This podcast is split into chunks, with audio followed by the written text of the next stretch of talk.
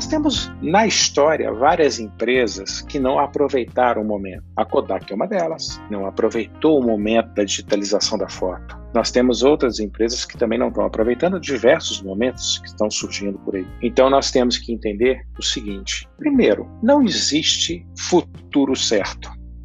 Não existe carreira certa, estável. As carreiras vão mudar os cargos vão deixar de existir, outros cargos vão surgir. Então eu tenho que primeiro colocar na minha cabeça esta realidade, eu tenho que aceitar. A carreira que eu estou hoje, a carreira que eu hoje estou surfando, ela vai deixar de existir um dia. Não tenha dúvida. A minha carreira, por exemplo, ela surgiu recentemente. No Brasil, ela não é nem regulamentada, que é o cientista de dados. Ninguém sabe o que é isso, muita gente nem sabe. Me pergunta o que é isso mas ela surgiu, eu aproveitei e estou surfando essa onda. O que, que nós temos que pensar? Que as carreiras vão deixar de ser fixas. Isso sempre existiu, tá? desde lá da Revolução Industrial, quando começou isso a ficar muito evidente, começou a surgir, começou a mudar, mudar, mudar, mudar. Só que demorava ciclos, tinham ciclos longos para essa mudança. Os ciclos estão reduzindo, estão ficando menores. Então nós temos que olhar algumas coisas importantes. Várias delas são entre elas as carreiras vão mudar, tá? É, isso não tenho dúvida. Eu vou ter que estudar mais. Eu tenho que entender que conteúdo é um commodity, mas eu tenho que entender uma, algo mais esclarecedor e importante. As pessoas, elas vão ganhar protagonismo naquilo que elas são, não naquilo que elas têm. Porque conhecimento é commodity.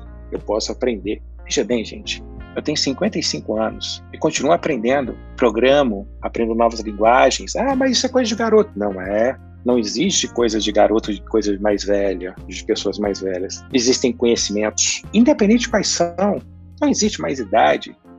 E eu tenho que estar aberto a recebê-los continuamente. Eu, a certeza é a única coisa que a gente não tem mais. E a incerteza é a única garantia que a gente tem. Que vai surgir? Imagina o seguinte: da onde está surgindo a nova tecnologia? Não sei não sei dizer, pode estar surgindo de Guiné-Bissau, de Kuala Lumpur, não sei, pode ter um grupo de pessoas desenvolvendo alguma ideia no qual eu não tenho controle sobre ela. Aí, repentinamente surge, cresce viralmente e de repente não tem mais. Eu estava falando agora um pouquinho com o Bruno, que deve estar aí por trás das câmeras, estava falando que transmite jogos. Jogador digital virou um esporte. Veja bem, tudo mudou. As pessoas que jogavam lá iam falar: nossa, esse menino não vai dar em nada, porque ele só joga. Virou um atleta digital. Ele está ganhando muito mais que muita gente. Então, outro ponto, uma dica importante. Não subestime ninguém. Não subestime nenhuma carreira. Não subestime o concorrente. Não subestime aquele sujeito quietinho que está lá do ladinho do seu lado. O Bill Gates era tímido, introvertido, e hoje é o sujeito mais rico do mundo. O Steve Jobs não tinha formação alguma. Ah, minto, caligrafia. Formado em caligrafia. Hoje é dono, foi, não é mais, né? Mas ele foi o responsável pelo surgimento da segunda empresa mais valiosa do planeta. Então, não subestimem. Pense nas pessoas como parte que pode agregar valor a você, porque ela pode ter alguma coisa na cabecinha dela que você não tem e pode ser complementar a você. Então vamos pensar no seguinte: o que eu devo fazer para crescer? Primeiro, não subestimar ninguém. Segundo, aceitar a condição no qual nós estamos vivendo hoje. Nós estamos vivendo uma condição de que é diferente. E essa condição não vai mudar. Pelo contrário, ela vai se intensificar mais condições malucas vão surgir tá? e eu não tenho controle sobre isso, ninguém tem controle, nem eu, nem você, nem ninguém. Ah, podemos parar? Não, não podemos. Ninguém tem controle, nem o presidente dos Estados Unidos, nem absolutamente ninguém, porque isso vai se intensificar. Então, veja bem, por que as empresas, muitas delas quebraram? Elas não eram digitais. Então, a gente tem que pensar: nós temos que nos tornar digital? Temos. Mas tornar digital é apenas usar o computador? Não. É mais do que isso. É entender como é que é a experiência, o que eu posso agregar. Por isso, quando eu falei para vocês que pode ter uma pessoa quietinha lá do seu lado, ela pode saber exatamente como utilizar e usufruir o mais possível de uma plataforma digital. E eu posso utilizá-la como parte da minha equipe, ou ser equipe, parte da equipe dela. Então nós temos que pensar hoje de forma coletiva. A pandemia está trazendo um problema para a gente, que é afastamento das pessoas. Por que afastamento das pessoas? Porque as pessoas estão com medo uma das outras de pegar Covid. Então está se afastando. Mas nós não podemos ficar distante um dos outros. Nós temos exatamente o que nós estamos fazendo agora. Nós podemos conversar, nos unir, criar novas ideias, criar novas perspectivas, sem nos colocarmos em risco. Então nós temos ferramentas. Olha só a transformação digital. Como a gente pode aproveitar desse ambiente fantástico para incrementarmos as nossas carreiras. Então isso tudo é muito importante para que a gente possa conseguir fazer a mudança.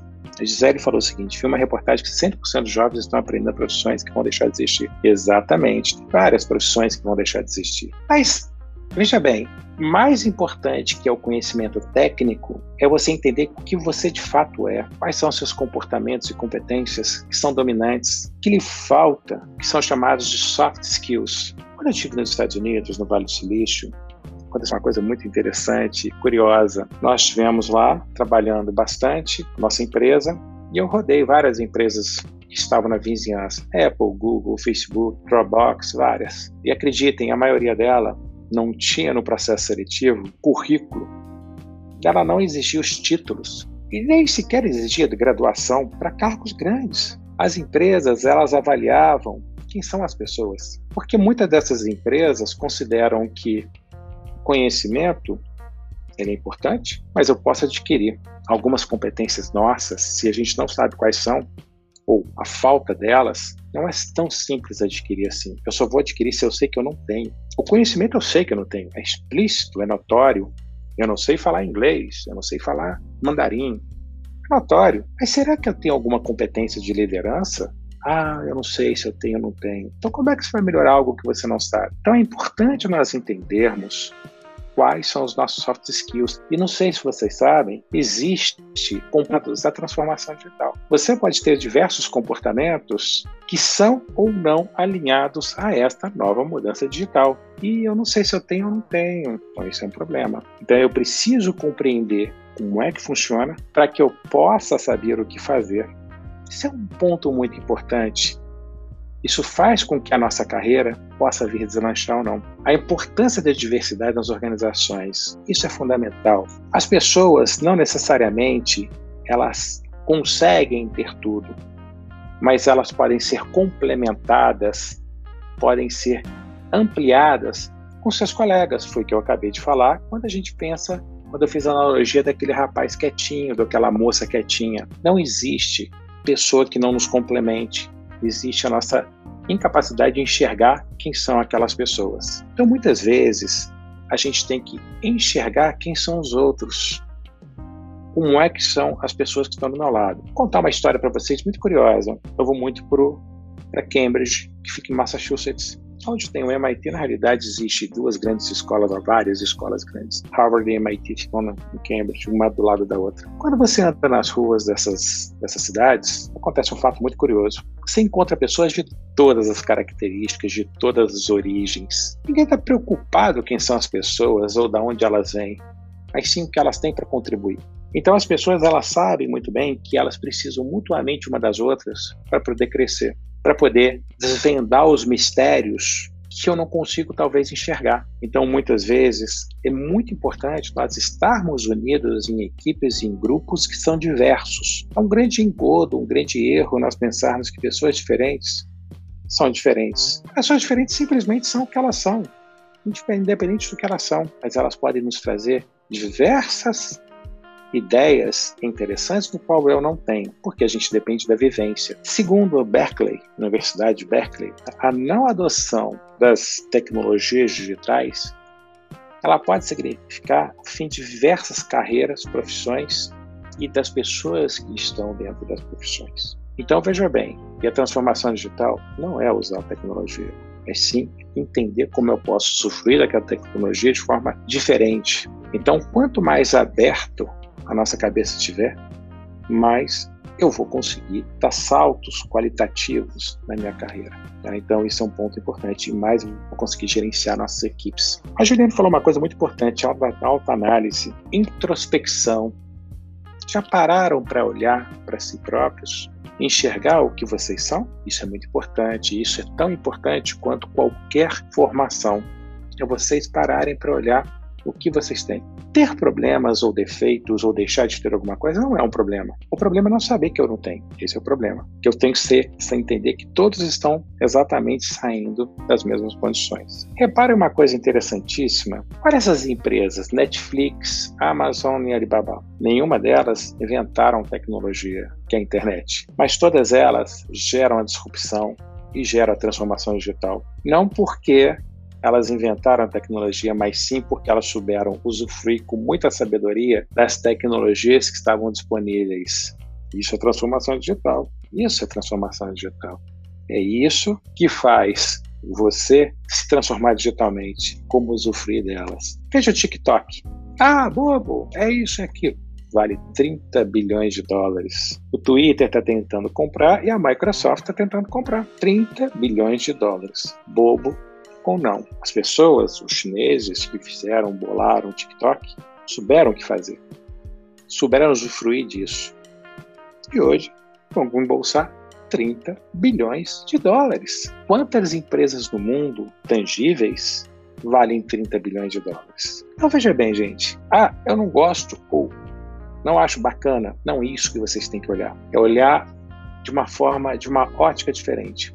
Como é que esses caras chegaram lá? O que que essas pessoas conseguiram enxergar que eu não consegui enxergar? Como é que eles conseguiram fazer isso? Este é outro ponto importantíssimo.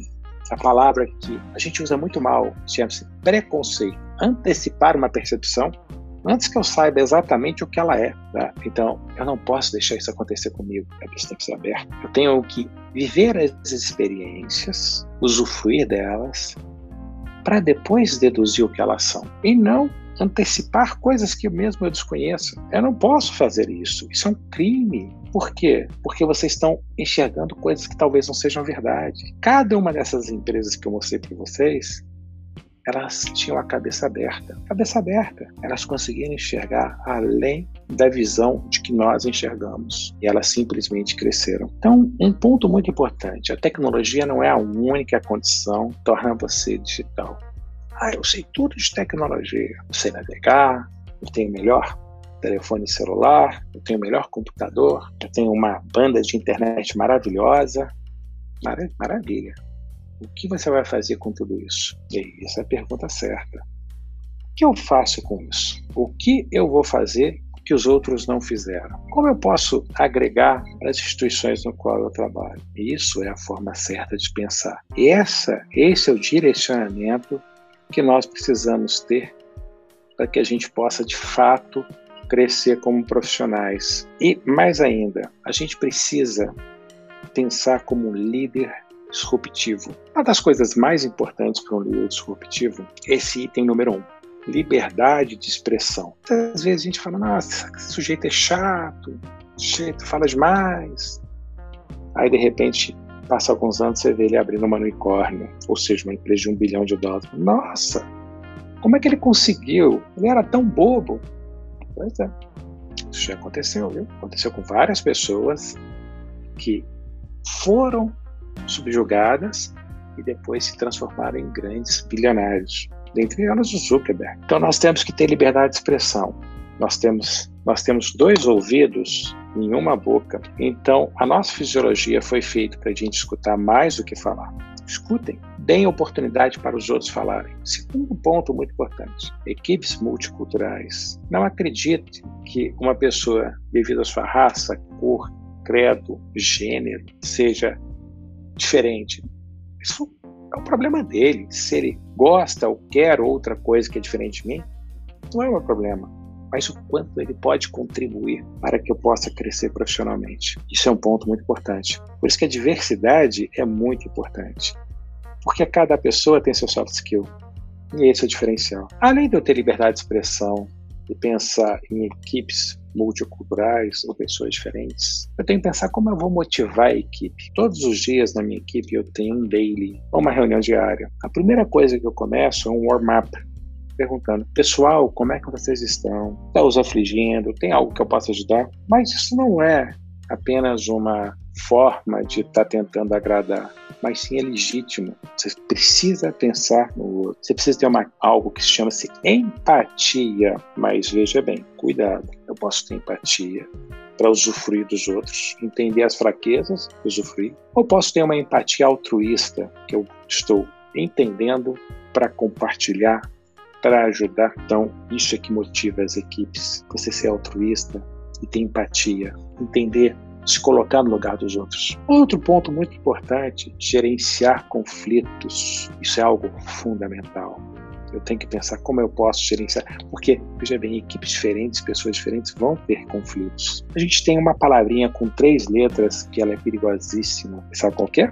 Ego. Ter ego é algo complicado, porque pode me levar a sempre acreditar que o outro não é, eu sou melhor. Esqueçam disso. É sucesso na vida, na carreira? Tenha humildade. Seja aberto. Eu tenho um quinto ponto, permitir que as equipes tenham capacidade de autogestão. As pessoas precisam gerenciar, eu preciso confiar nelas. Ao estarem no home office, eu preciso aprender a confiar o que elas estão fazendo, confiar nas pessoas, acreditar nelas. Óbvio que eu simplesmente não vou deixar elas fazerem o que elas querem, mas sim eu vou orientá-las. Um líder tem que ser um orientador e não uma pessoa que manda. E outra coisa, meritocracia. Eu tenho que dar o mérito a quem pertence. Eu tenho que entender o que as pessoas têm, como é que eu possa, como é que eu posso olhá-las e dizer a elas e a todos esta pessoa é boa nisto. Esses são seis pontos nas empresas que se tornaram disruptivas